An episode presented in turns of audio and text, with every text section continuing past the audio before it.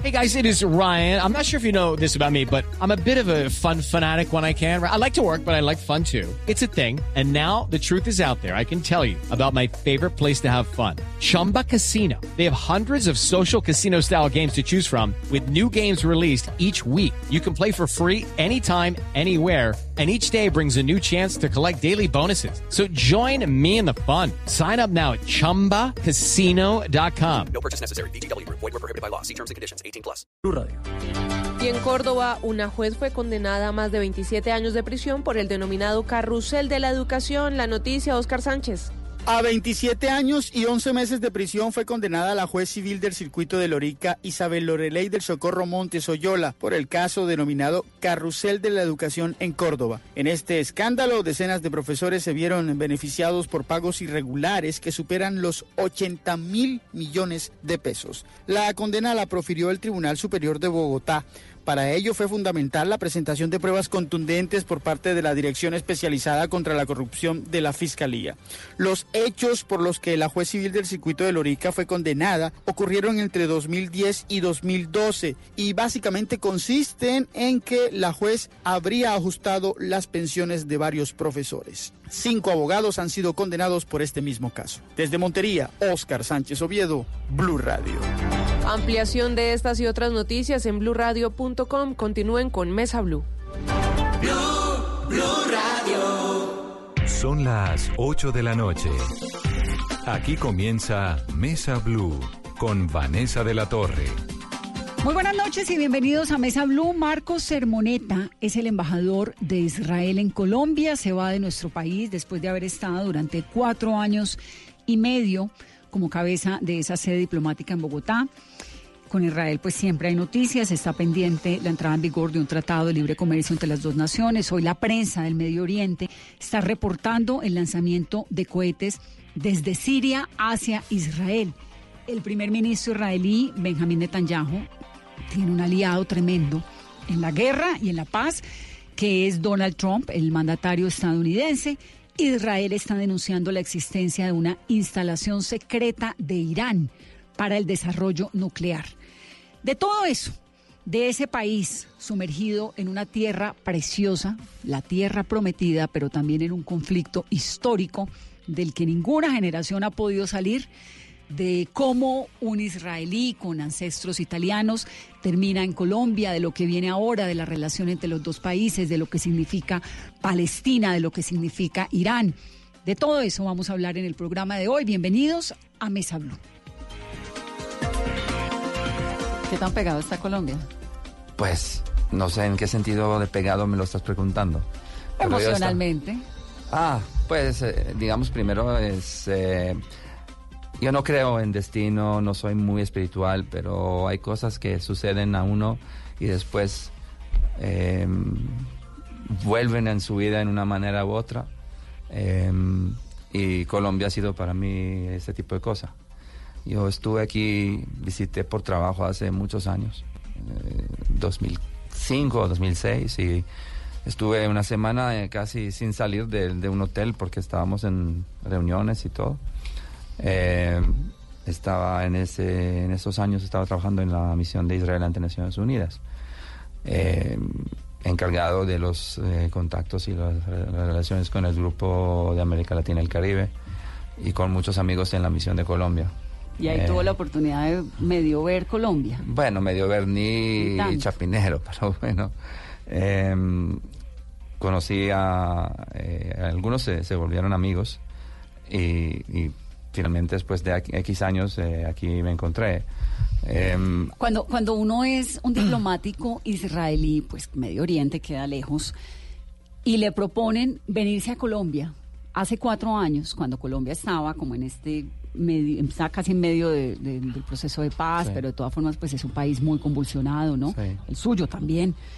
eh, ya ya eh, usted misma... Ya vamos a hablar de eso. Ya Sí, porque además eh, hay una preocupación muy grande con Israel y es la posibilidad de una tercera intifada. Digamos que eso está ahí puesto sobre la mesa Sí. con mucha preocupación. No sé, pero digamos Na- de todo na- eso Nadie me vamos... avisó, pero... De todo eso vamos a hablar ahorita, pero ¿qué pasa por la cabeza de un diplomático israelí cuando le dicen Colombia? ¿Cómo es- suena eso? Esa es una de las más fantásticas preguntas y más fáciles a responder. Porque un israelí entiende perfectamente que una cosa es la imagen en los medios y otra cosa es la, realidad.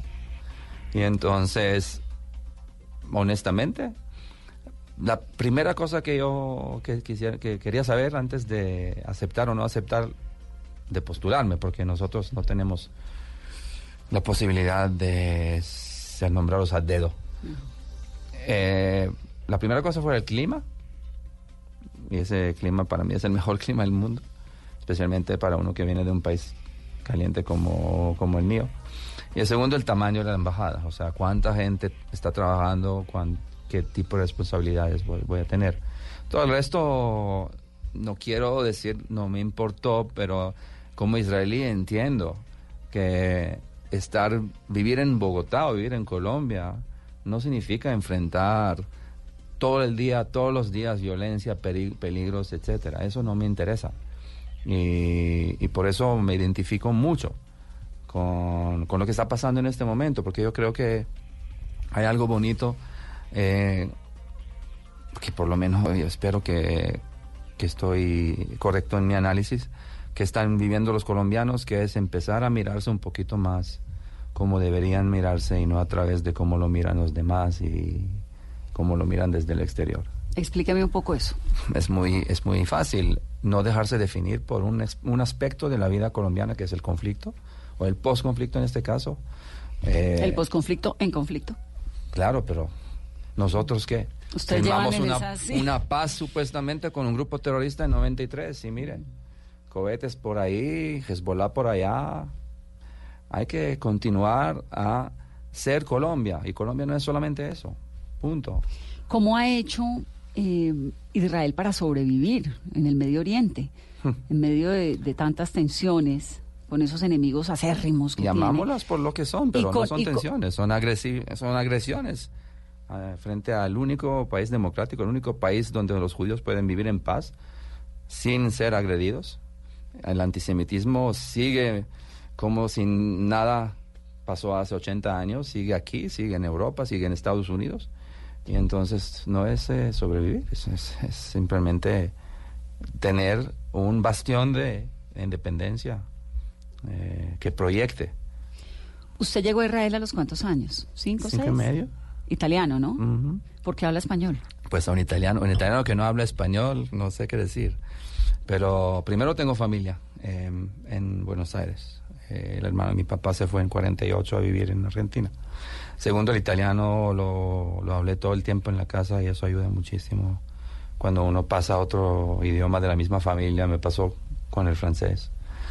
Tercero, eh, lo aprendí, empecé a aprenderlo de manera más, digamos, eh, formal en la Cancillería.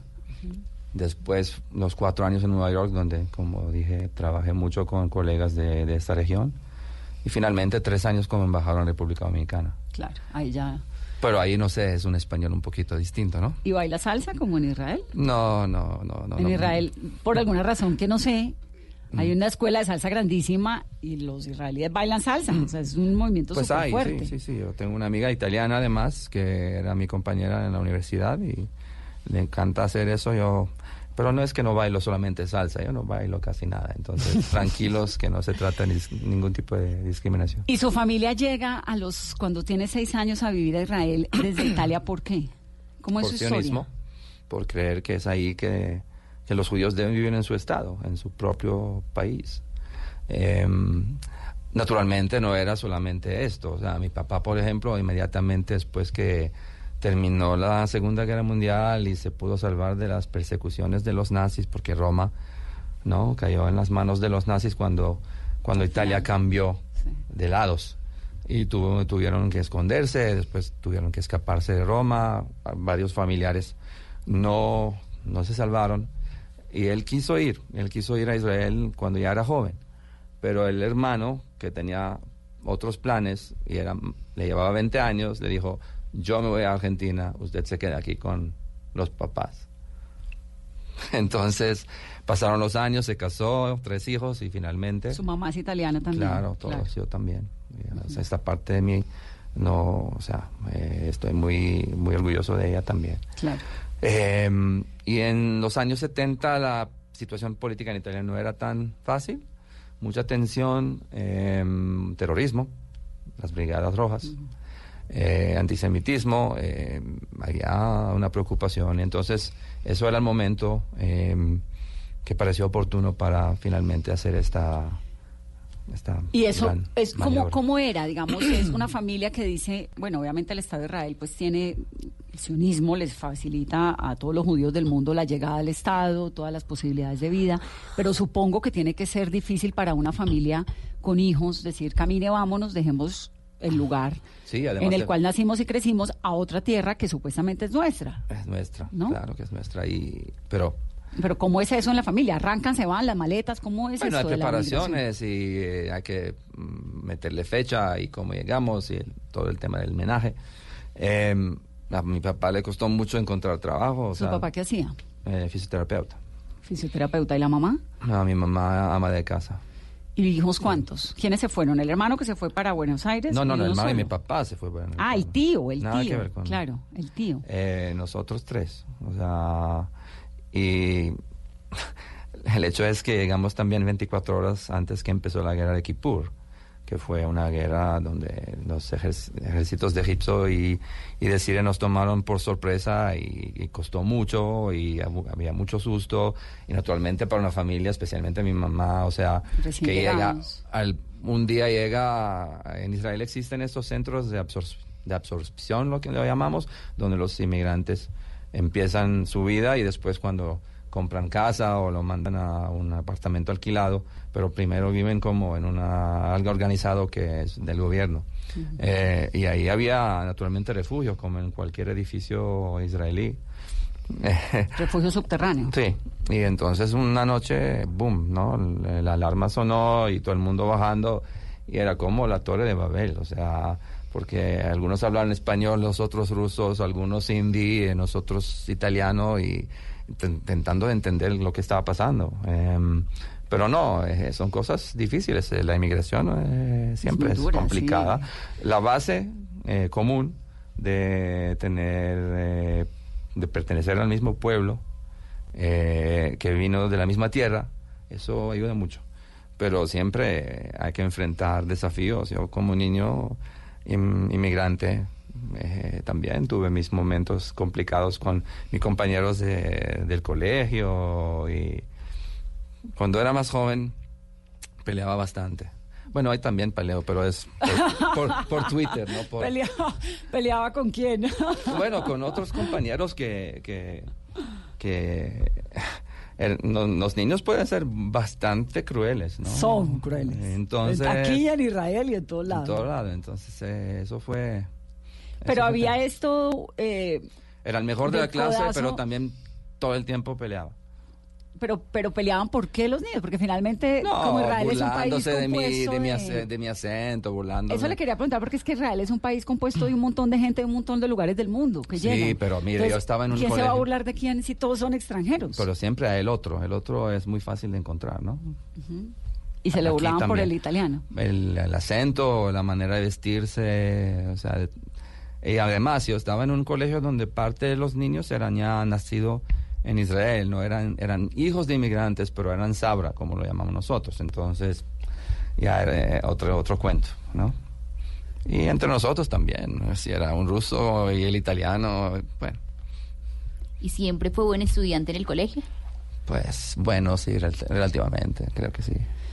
¿Qué hizo embajador cuando terminó el colegio? ¿Servicio militar le tocó? Sí, Como claro. a todos los- tres como años, todos, ¿no? Tres años, sí. Y luego seis meses sabáticos. No, un año. Un año. Un año me tomé antes de ir a la universidad.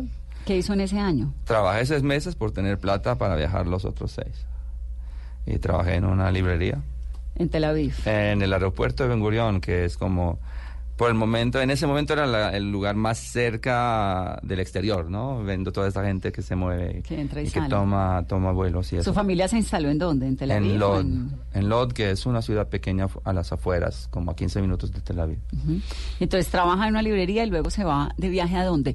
Los israelíes suelen terminar eh, su servicio militar y tomarse seis meses sabáticos, en el suyo un año, que es ahí cuando estudian, eh, eh, viajan un montón, hay unos que vienen a Colombia, otros que se van sí.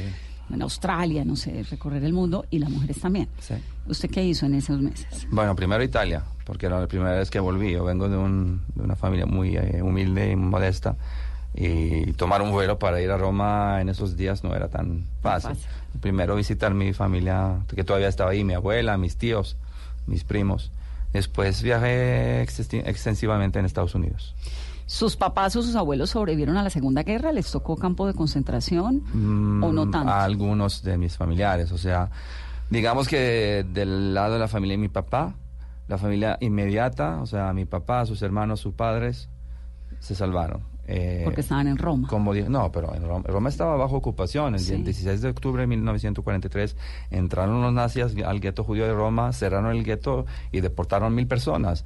Eh, los judíos, la comunidad judía de Italia perdió casi 9 mil miembros, que además es una comunidad que nunca, nunca fue grande. ¿no? Es una comunidad que estaba a los alrededores de 30 mil en un país de entonces, no sé, 40 millones. ¿Y cómo se salvaron entonces? Eh, primero, eh, se metieron una familia.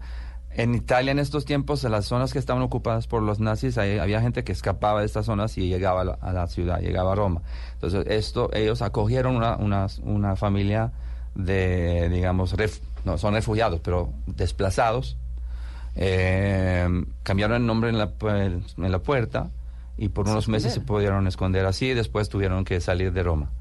Pero otros familiares míos no tuvieron la misma suerte. O sea, eh, primos de mi papá, eh, eh, hermanos de mi abuela materna, eh, lo llevaron a Auschwitz y no, y no volvieron. ¿Y usted ha ido a Auschwitz alguna vez? Todavía no, y sabes que yo todavía no sé, no sé si quiero hacerlo, no sé si puedo hacerlo, no sé cómo hacerlo. Seguramente no lo quiero hacer en grupo. Hay muchos de estos que van, eh, especialmente para educar a las nuevas generaciones.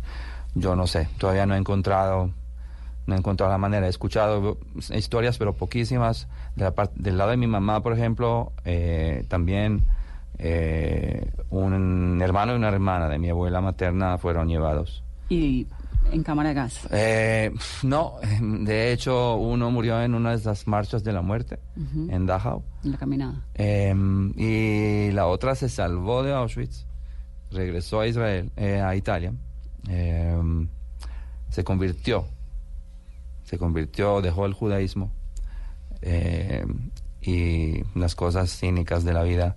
En 1988 fue investida por un autobús y murió en un incidente. En un accidente. Sobrevivió a un campo de concentración Imagínate. y la moto un autobús. Imagínate.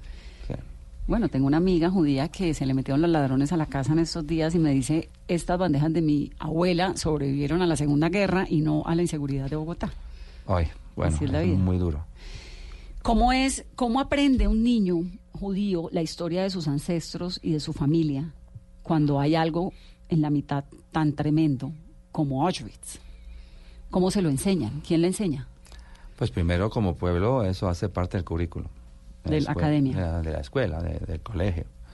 El segundo, eh, la curiosidad personal, las historias de los papás. La comunidad judía de Italia es muy particular en este sentido porque es una comunidad que existe especialmente en Roma. Los judíos romanos eh, tienen presencia en Roma incluso desde antes de la destru- destrucción del segundo templo.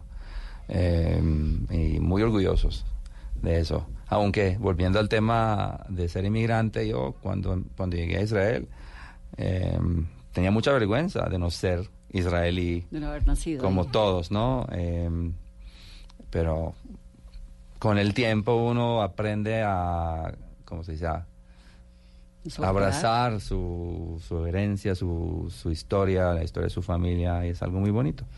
Embajador, Eh, usted me contaba ahorita mm, que se tomó pues el, el sabático y se fue, viajó por Estados Unidos. Argentina también. Estuvo en Argentina. Claro, tengo mi familia, ¿no?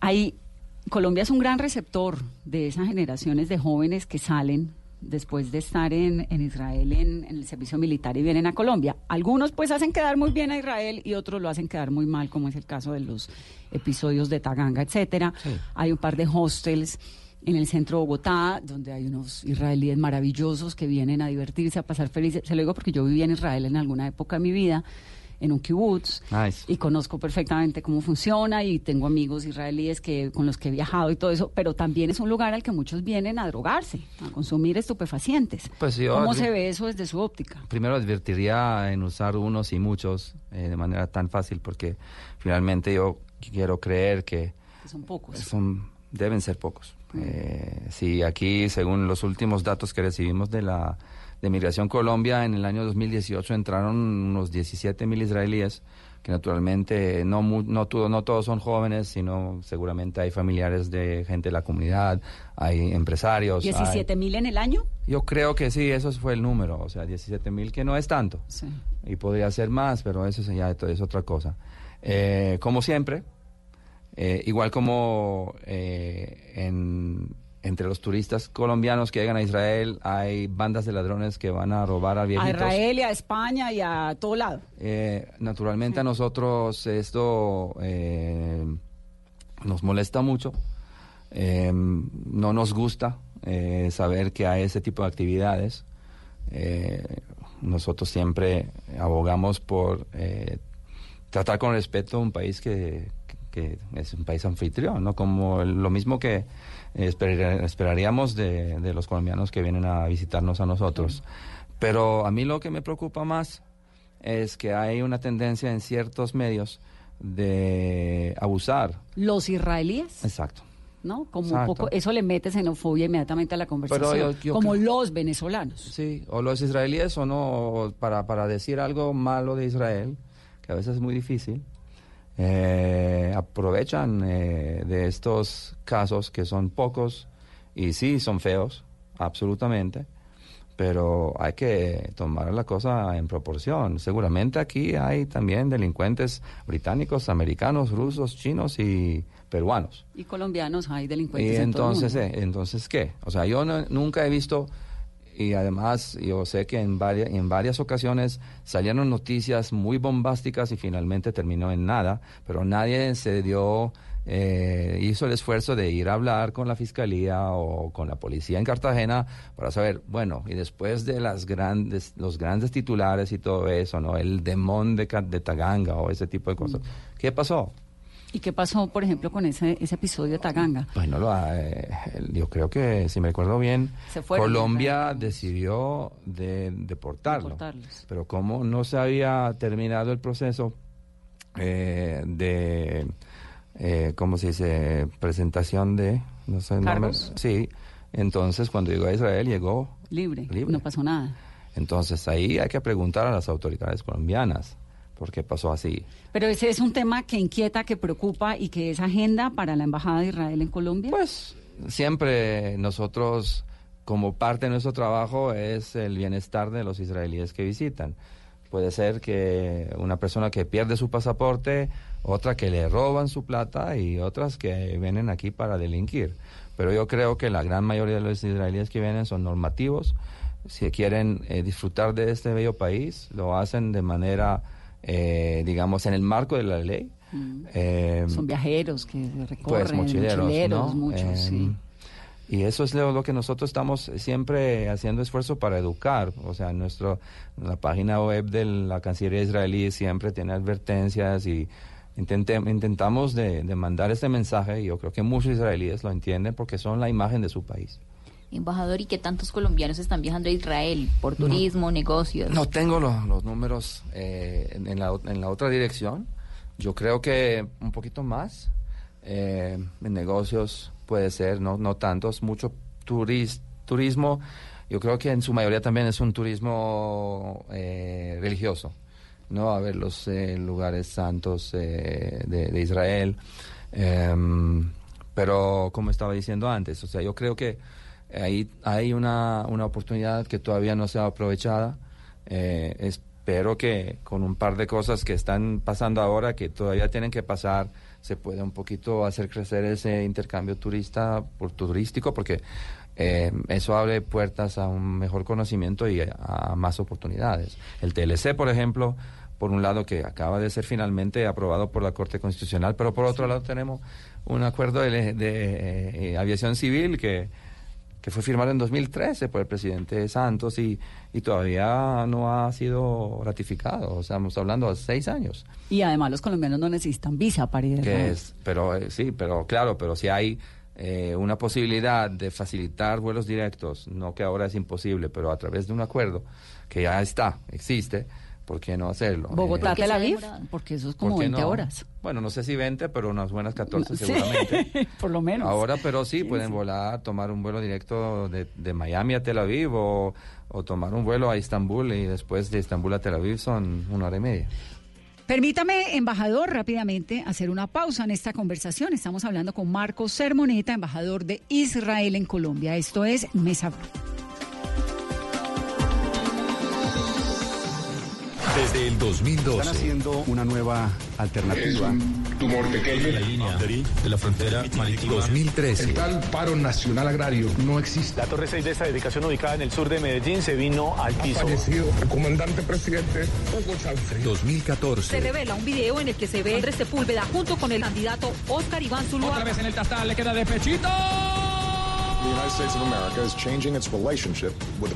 2015. Atención, Enrique Peñalosa es el nuevo alcalde de Bogotá. Colombia habrá matrimonio para parejas del mismo sexo. This universe is Colombia. 2016. Si respaldaban o no el acuerdo y la mayoría ha dicho que no. Ahora invitamos a firmar el nuevo acuerdo de paz al señor presidente de la República de Colombia.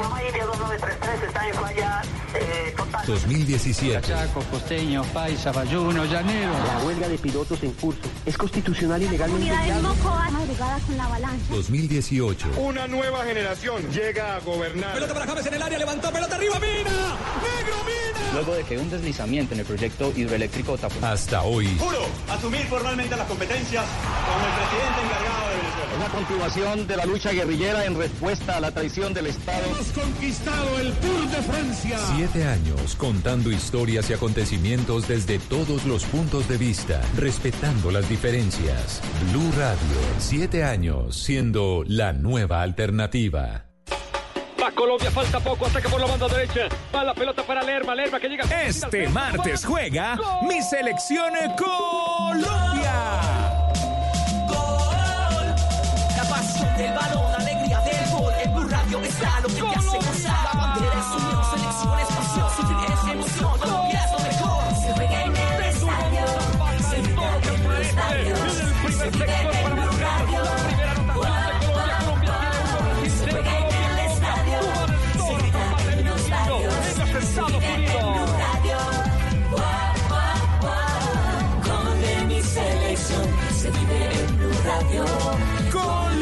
Venezuela. En Blue Radio. Como siempre, acompañando a mi selección Colombia. Blue Radio, la nueva alternativa. ¿Has visto todo lo que hemos alcanzado juntos en 50 años? Descubriendo en la vida de los colombianos grandes historias que asombran al mundo. En Caracol Televisión tenemos más historias por contar, inspiradas en lo que sueñas, conectadas con lo que sientes. Tú nos ves, Caracol TV. Tu hogar, tu espacio, tu refugio, tu casa, el lugar más personal que tienes debe estar de acuerdo a tu gusto, a tu estilo, de acuerdo a las tendencias de moda, al medio ambiente. Y para eso, Blue Radio presenta Casa Blue, un espacio donde podrás conocer todo lo que debes saber para que tu casa se sienta y se vea como siempre has querido. Casa Blue, haciendo de tu casa un hogar. Presentan Patricia López y Ana María Pulido. Casa Blue, este sábado a las 10 de la mañana por Blue Radio y bluradio.com. La nueva alternativa. Hoy en Blue Radio. Hola, queridos amigos, soy Primo Rojas y esta noche vamos a pasar un rato verdaderamente interesante, muy divertido aquí en Bla Bla Blue, un programa realmente explosivo, maravilloso y una novedad recibida con todo el corazón por eh, los oyentes, los amantes de la radio. Nos vamos a divertir. Un abrazo y un beso. Bla bla blue. Conversaciones para gente despierta. De lunes a jueves desde las 10 de la noche por Blue Radio y bluradio.com. La nueva alternativa. Todos tenemos un reto, algo que nos impulsa, eso que nos hace levantar de la cama todos los días, un sueño que nos lleva al límite y nada más importa. No importa el dolor, ni la frustración, no importa el tiempo. Un reto que es a la vez nuestro combustible y nuestra obsesión. Porque nada se consigue de la noche a la mañana. Este es mi reto. ¿Cuál es el tuyo? Pasta Sonia, sabor y energía que te hacen mejor. Trabajamos pensando en usted. Estás escuchando Blue Radio, un país lleno de positivismo, un país que dice siempre se puede. Banco Popular. Para ti, que siempre has compartido tus mejores recetas en familia, horneando y sazonando con amor incondicional cada momento, tenemos una tarjeta de crédito con asistencia de chef para tus eventos. Solicita tu tarjeta de crédito Diamante Banco Popular para pensionados en nuestras oficinas y disfruta beneficios exclusivos diseñados para una generación que lo merece todo. Banco Popular. Somos Grupo Aval. Vigilado Superintendencia Financiera de Colombia. Continuamos en Mesa Blue. Estamos hablando con Marcos Sermoneta, el embajador de Israel en nuestro país, que se va pronto. Continuamos. ¿Cómo es la vida en un país como Israel? Teniendo estos vecinos que tiene, teniendo, ya no está la OLP, pero está la Autoridad Palestina, Pues- que además entre Hamas y la Autoridad Palestina acaba de ocurrir la semana pasada, si no me equivoco, un episodio tremendo de un kamikaze que atenta contra eh, su propia gente, que esto no, no, no, no se había visto. Digamos, eh, los atentados suelen ser contra Israel, pero no entre ellos mismos. Entonces, ¿cómo negocia uno con unos enemigos que ni siquiera entre ellos están de acuerdo? Ah, Esa es la gran pregunta. O sea, primero la OLP sigue ex- existiendo. Segundo, no, no, no, no conozco este La OLP de Yasser Arafat, la Autoridad Palestina, ¿no? No, pero la organización sigue, sigue siguiendo como tal, claro. Eh, y es, es cierto que la autoridad palestina está compuesta mayormente por la OLP, pero es también cierto que jamás eh, sigue intentando de tomar el control de la autoridad palestina para, para sacar a la OLP. Eh, y, y la pregunta que acabas de hacer es, es, es- es de verdad la, la, la pregunta, ¿cómo se dice. Eh, en inglés? Eh, la la, la pregunta de los 64 mil dólares. No se puede esperar de un país como Israel, que tiene que preocuparse por el bienestar de sus ciudadanos, de arrancar un proceso o, eh, arriesgar de, firmar un, un documento que no vale ni el papel en el cual estuvo escrito. Y lo vimos en 93. Ahora, eh, no, no conozco el incidente que acabas de mencionar, pero cuando jamás eh, cogió control de, de Gaza, lo hizo de manera violen- violenta, o sea, tirando gente de la OLP y la autoridad palestina de, los, de los techos de los edificios en Gaza. Entonces, esa es la gente con la, de la cual nos tenemos que fiar o confiar en ellos eh, para mantener una verdadera y duradera paz. Ahí está el problema y eh, yo creo, creo que también ahí está la raíz de la situación o el, ¿cómo llamarlo? El espíritu político en este momento en Israel. O sea, mucha gente vio qué pasó en los 10 años desde cuando se firmó el acuerdo con el OLP. Eh, yo lo viví personalmente, muchos de mis compañeros, muchos israelíes lo vieron, ah, pero lo sintieron en su propia piel. O sea, yo en, en 2002, en 2001 y 2002 perdí amigos cercanos en atentados suicidas. Yo estaba a pocos pasos de dos de esos atentados. Pero también de otro lado están los asentamientos. Y entonces... Netanyahu es un gran defensor de extender los asentamientos sobre territorios de los cuales la comunidad internacional está pidiendo. mm, Pues no, no, sé es un cuánto... poco como irle echando uno más candela a un territorio muy incendiado. Digamos, Israel no ha aportado también a ese No hay más incendio? incendiario que un ataque terrorista, un cohete que cae sobre una casa. De acuerdo. La vida es más, eh, es menos incendiaria que la muerte. Eh, además, yo no creo que eh, los asentamientos han, eh, han ido creciéndose o creciendo en los últimos años. Y finalmente quiero llevar o poner en la mesa una cosa histórica y un hecho que no se puede negar. Israel en dos ocasiones, en dos ocasiones, sacó asentamientos de territorios para lograr un acuerdo, para lograr eh, un cambio. El primer caso fue con los asentamientos en Sinaí, el acuerdo de paz con Egipto. Y la segunda vez fue en Gaza. Esta Gaza, donde a pesar de que no hay ni un israelí vivo o muerto, porque tuvimos también que quitar todos los cementerios. Y le dejamos ahí campos, invernaderos. A pesar de que no hay ni un israelí, siguen disparando cohetes. ¿Por qué? Porque se sienten agredidos también, es un conflicto en- histórico. ¿En cuál?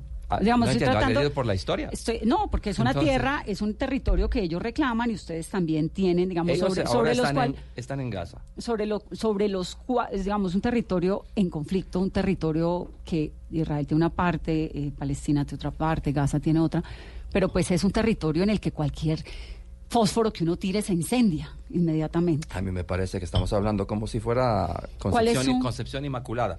Gaza está libre de israelíes, de presencia israelí, ¿cierto o no? Sí, claro. Ok, entonces es una oportunidad para cualquier grupo palestino comprobar primero su deseo a la paz de tener un territorio y, pacífico. y des- desarrollar su propia vida, ¿sí o no? Claro. Ok, se entonces, ¿por qué tú gastas millones de dólares de asistencia internacional además para construir túneles y desarrollar cohetes, todos dirigidos y enfocados en una cosa, molestar a los judíos de Israel? Tú tienes... que se van asentando. ¿Dónde? Digamos, amplían sus Gaza. ¿Qué asentamientos. tiene que ver ahora? Dígame, ¿Qué tiene una que co- ver? embajador, usted, por ejemplo, tiene algún, ahora que, que son, eh, fueron colegas acá durante tanto tiempo, ¿alguna relación con los embajadores, con el embajador de Palestina? ¿Esa Primero no es embajador existe porque no? Palestina no es un estado, pero bueno. Eh, no, eh, pero eso, eso yo creo que es más una cosa personal y no mía. No Sino mía. de, de principio de la, No. de la Cancillería, ¿hay No, unas él- instrucciones o es de...? No sé, él, él, mire, le puedo contar una historia muy interesante eh, y no la voy a con- contar por completo porque algunos datos son todavía, creo, Secretos. no secretos, pero mejor, ¿cómo se dice? Privados. Yo en una de mis eh, misiones diplomáticas eh, conocí a un, un representante, un jefe de misión diplomática palestino, que cada año, en el Día de la Independencia de Israel, mandaba flores al embajador israelí, a mi embajador. ¿Pero de qué? ¿De regalo de agradecimiento? ¿De Regalo de- para, felicitándolo por el, aniversario de Israel. ¿Y cómo lo leía? como un gesto de paz Claro. de una persona que ve más allá de lo que su liderazgo está en este momento propagando. Claro. Entonces el representante palestino, pregúntale a él, Y en el caso suyo, ah, pero usted era el embajador, ¿a usted era el que le mandaban las flores? no, entiendo. A usted se las mandaban. No, ¿Usted no, las era mi jefe. Era su jefe. ¿Y en su periodo le tocó también algún gesto No. por parte de su... No, pero, pero es que en otros, en otros lugares donde estaba eh, no había, no había, eh, no Representación recuerdo, diplomática. No recuerdo, sí. ¿Qué pasa? ¿Qué pasa con Israel ahora? Digamos, tiene pues un apoyo muy especial y muy grande de Estados Unidos eh, bajo la administración de Donald Trump.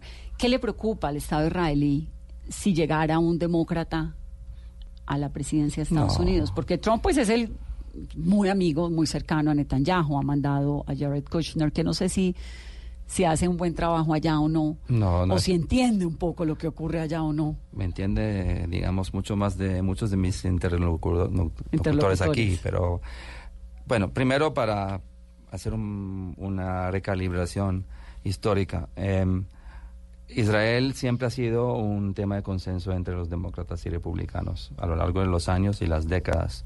Eh, naturalmente, ahí entran también temas de estilo personal y de química o falta de química o menos química entre líderes de ambos países.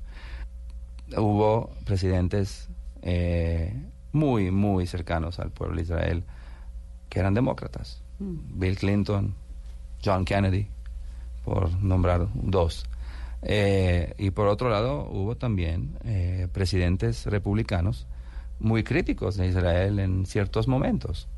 Bush el padre, por ejemplo.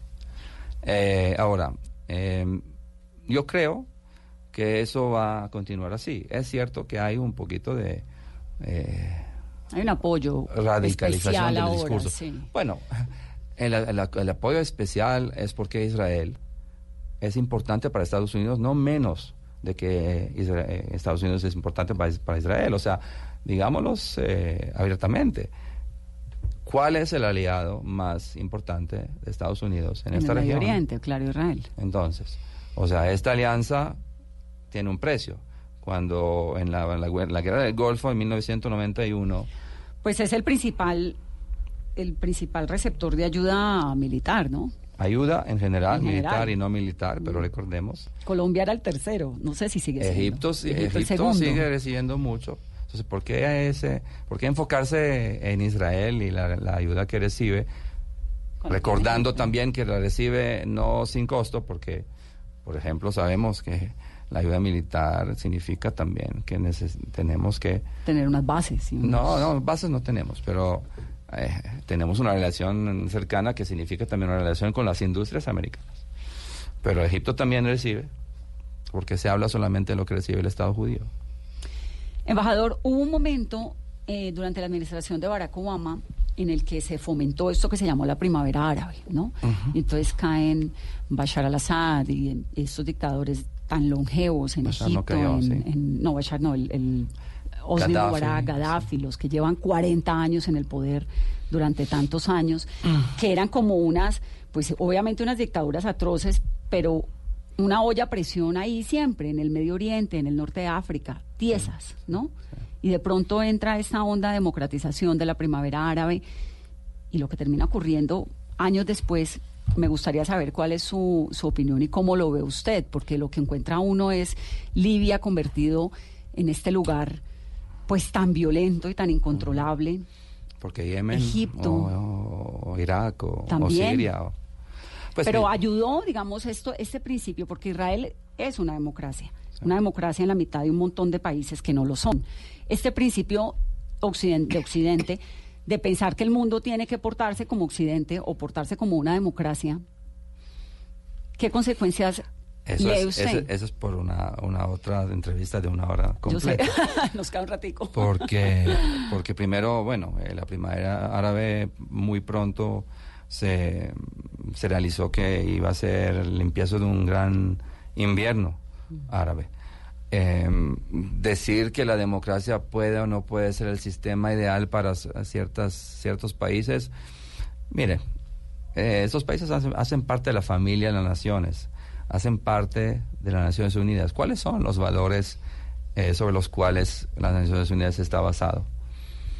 Eh, yo creo que lo, lo único que, o una de las cosas principales que, que generó eh, lo que pasó después de esta ola primaveril, que finalmente no, no, no fue Sí. tal, eh, es un, un entendimiento que primero el radicalismo no tiene nada que ver con el Estado judío. Segundo, que los problemas de la región donde nosotros vivimos van mucho más allá y son mucho más pesados que la cuestión palestina. O sea, cuando se matan eh, chiitas y sunitas en Líbano, ¿qué tiene que ver con Israel? O hutis y no sé cómo se no me acuerdo cómo se llaman los otros en Yemen, ¿qué tiene que ver con Israel? Entonces, cambió un poquito este enfoque, ¿no? Eh, y, y yo creo que con eh, la intervención bastante agresiva de Irán en ciertos Bueno, Irán.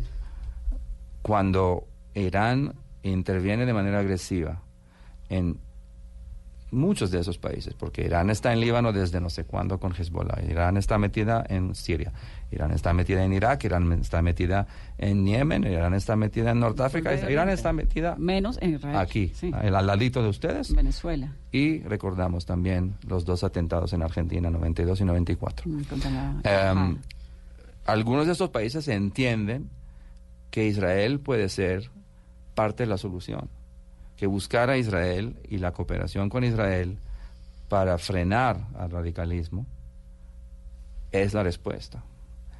Y digamos que no es secreto que Israel, como lo dijo el primer ministro Netanyahu en varias ocasiones, mantiene ciertos lazos informales y un más claro entendimiento sobre ciertos temas. ¿Con quién mantiene cierto... Algunos inter- eh, ¿Qué- países... ¿Qué, país árabe es un interlocutor válido para Pues, eh, el, el primer ministro no menciona nombres y no lo voy a hacer yo. Pero sabemos que en el Medio Oriente, en Norteáfrica, hay países que son más moderados.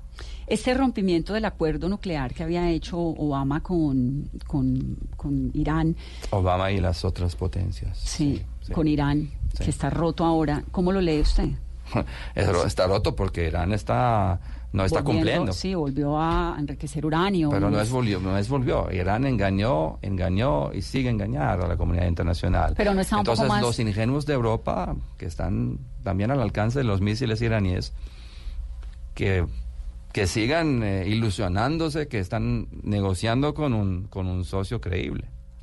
Pero fíjese que para poder lograr avanzar en cualquier relación interpersonal, y supongo que entre las naciones pues tiene que ser igual, tiene que haber un principio mínimo de confianza, ¿no?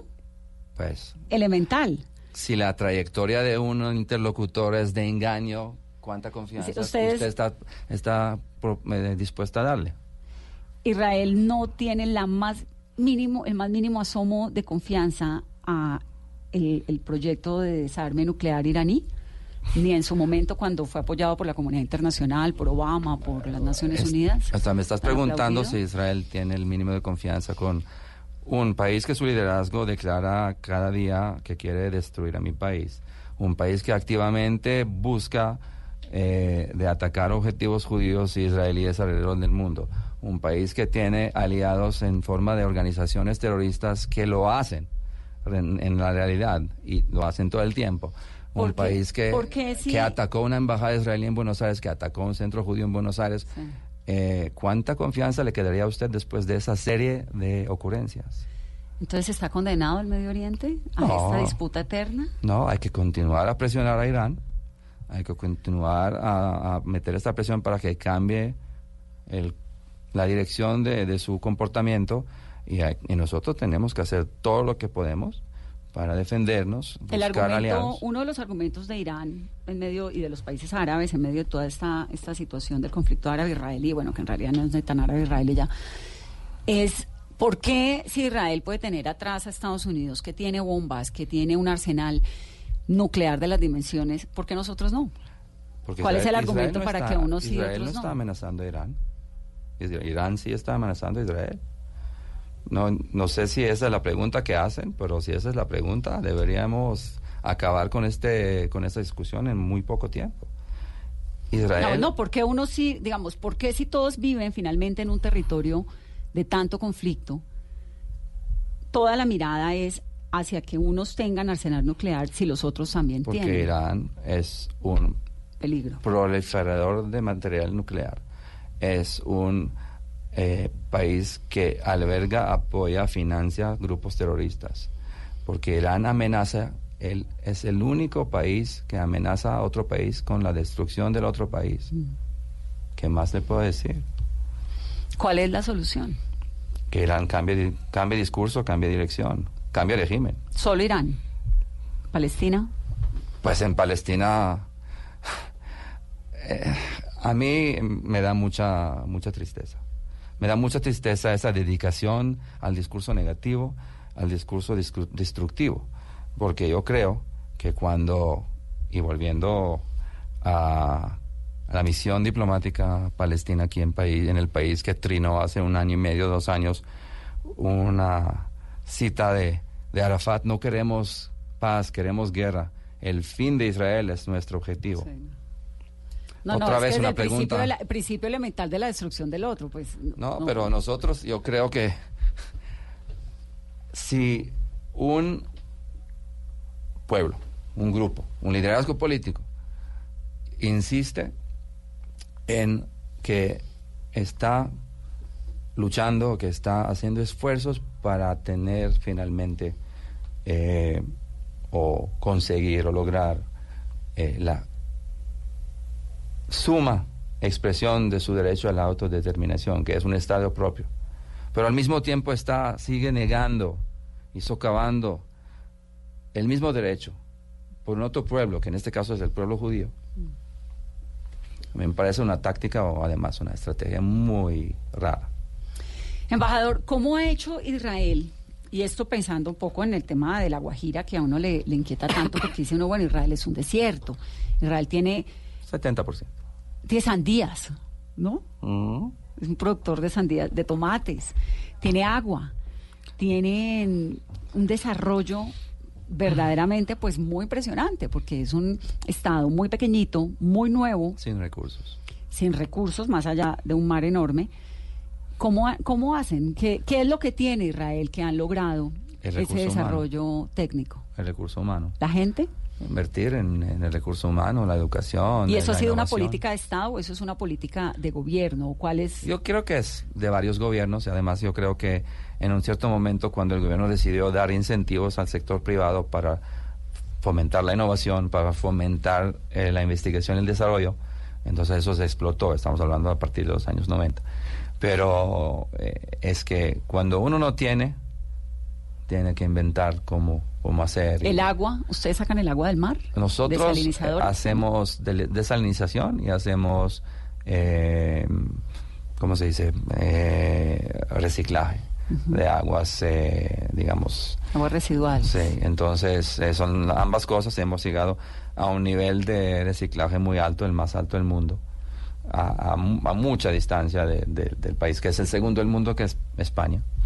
Eh, y hay que, hay que invertir en la investigación, en la academia, en la- las, joven, las generaciones eh, jóvenes. y eh, yo, yo creo que eso también viene de, de un- de una perspectiva de un país que está rodeado, ¿no? acorralado, tiene pocos amigos verdaderos y puede solamente confiarse en, sí mismo.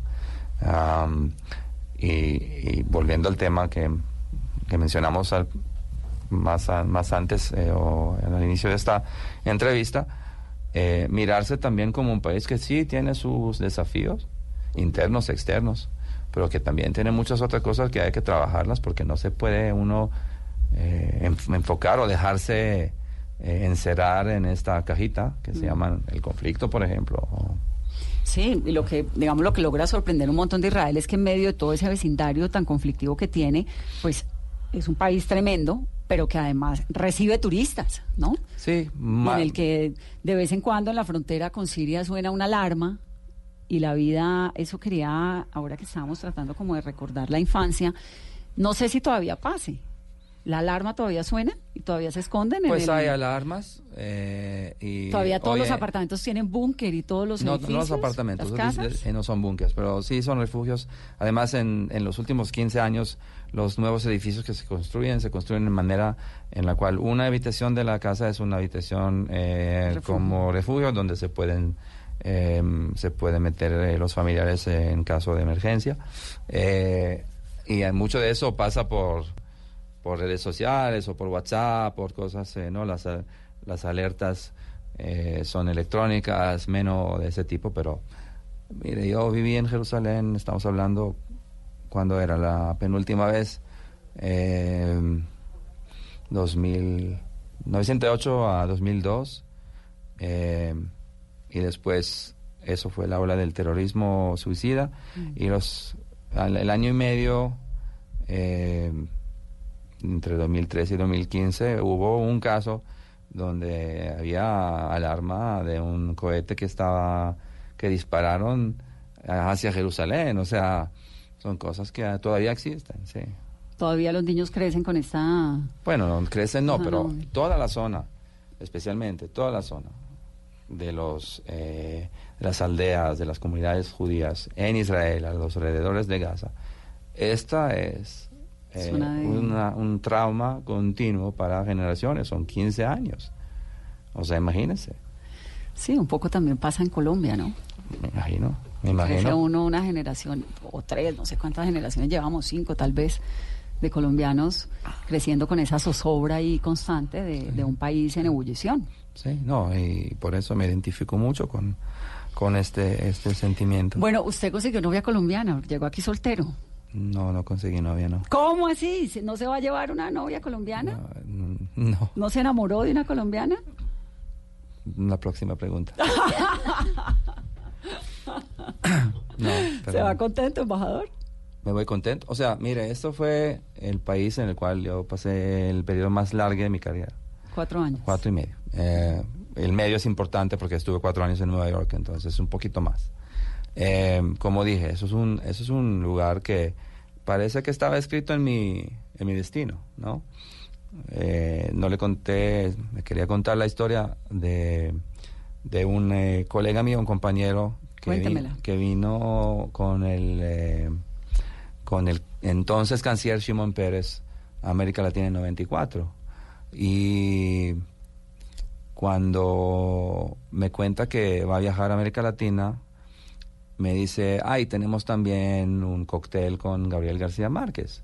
Entonces yo dejé todo en medio del día laboral, corrí a mi casa, le, le traje mi, mi copia de, de muerte, eh, crónica, de una muerte muerte anunciada en hebreo, y lo tengo ahí firmado, ¿no? Al amigo Marco de, eh, de Gabriel, ¿no? Eh, entonces, eso es como también, ¿no? Eso fue a la primera lucecita roja que empezó a, ahí. Eh, aquí fue mi primera experiencia de, de ver una selección. O sea, yo vi la selección de Colombia jugando y nunca he visto la selección de Israel en un, en un, eh, en un eh, estadio, ¿no? En un, eh, ¿Se le gusta el, los estadios? ¿Le gusta Sí, bueno, claro, el fútbol es, sí, absolutamente. He tenido oportunidad de ir al Campín varias veces. eh, estuve en la final de Libertadores hace tres años. ¿Y a, También. quién, a qué equipo nacional le hace fuerza? ¿Le ha hecho fuerza? No, ninguno en particular. Es porque no vio la América de Cali jugando, seguramente. Cierto.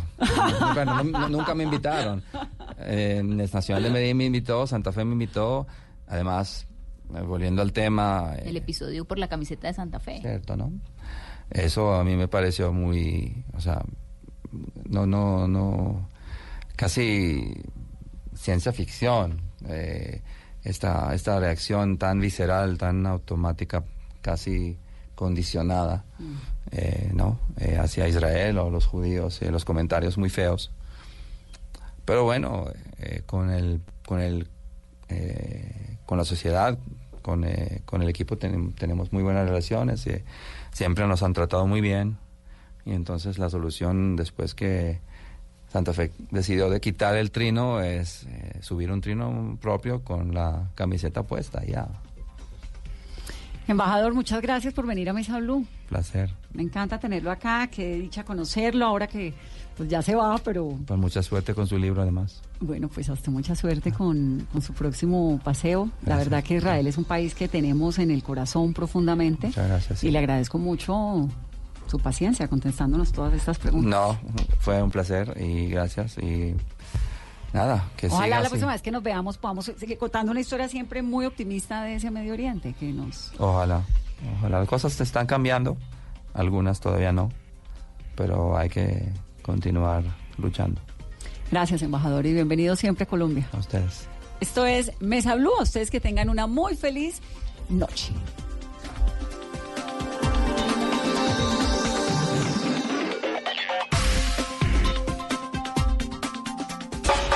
Colombia, falta poco, ataque por la banda derecha. Va la pelota para Lerma, Lerma que llega. Este martes juega mi selección Colombia.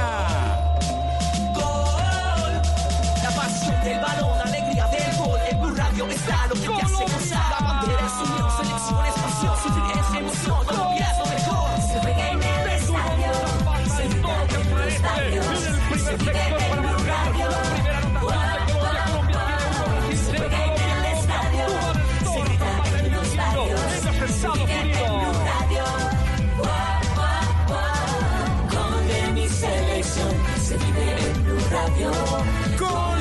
Venezuela, en Blue Radio.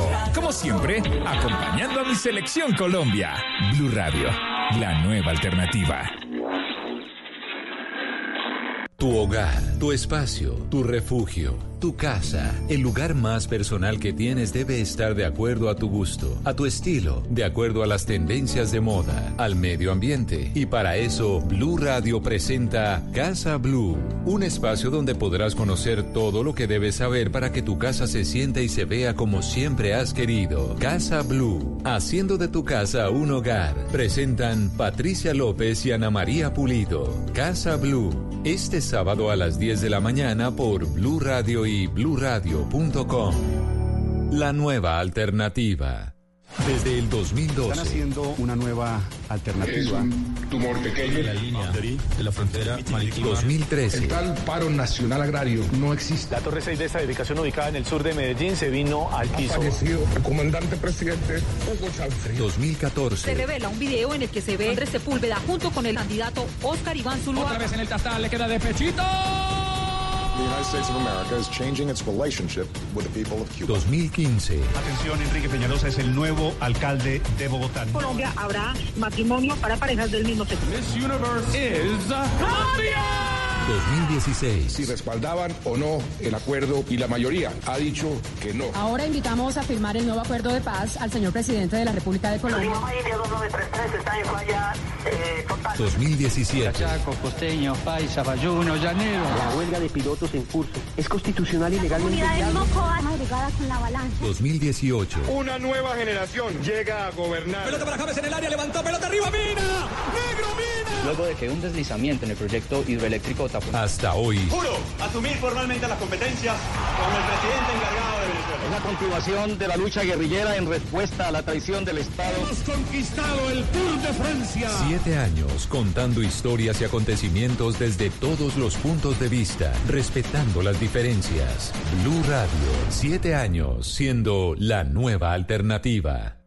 Hoy en Blue Radio. Hola, queridos amigos, soy Primo Rojas y esta noche vamos a pasar un rato verdaderamente interesante, muy divertido aquí en Bla Bla Blue, un programa realmente explosivo, maravilloso y una novedad recibida con todo el corazón por eh, los oyentes, los amantes de la radio.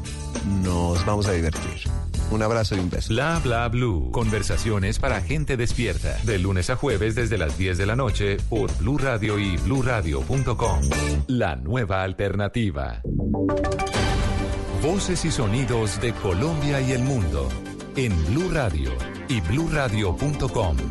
Porque la verdad es de todos. 9 de la noche en Blue Radio y les damos la bienvenida a una nueva actualización de noticias. Soy Joana Galvis y los acompañaré en los siguientes minutos. Fue capturado por el Gaula del Ejército Nacional en Nariño, Félix Manuel Sandón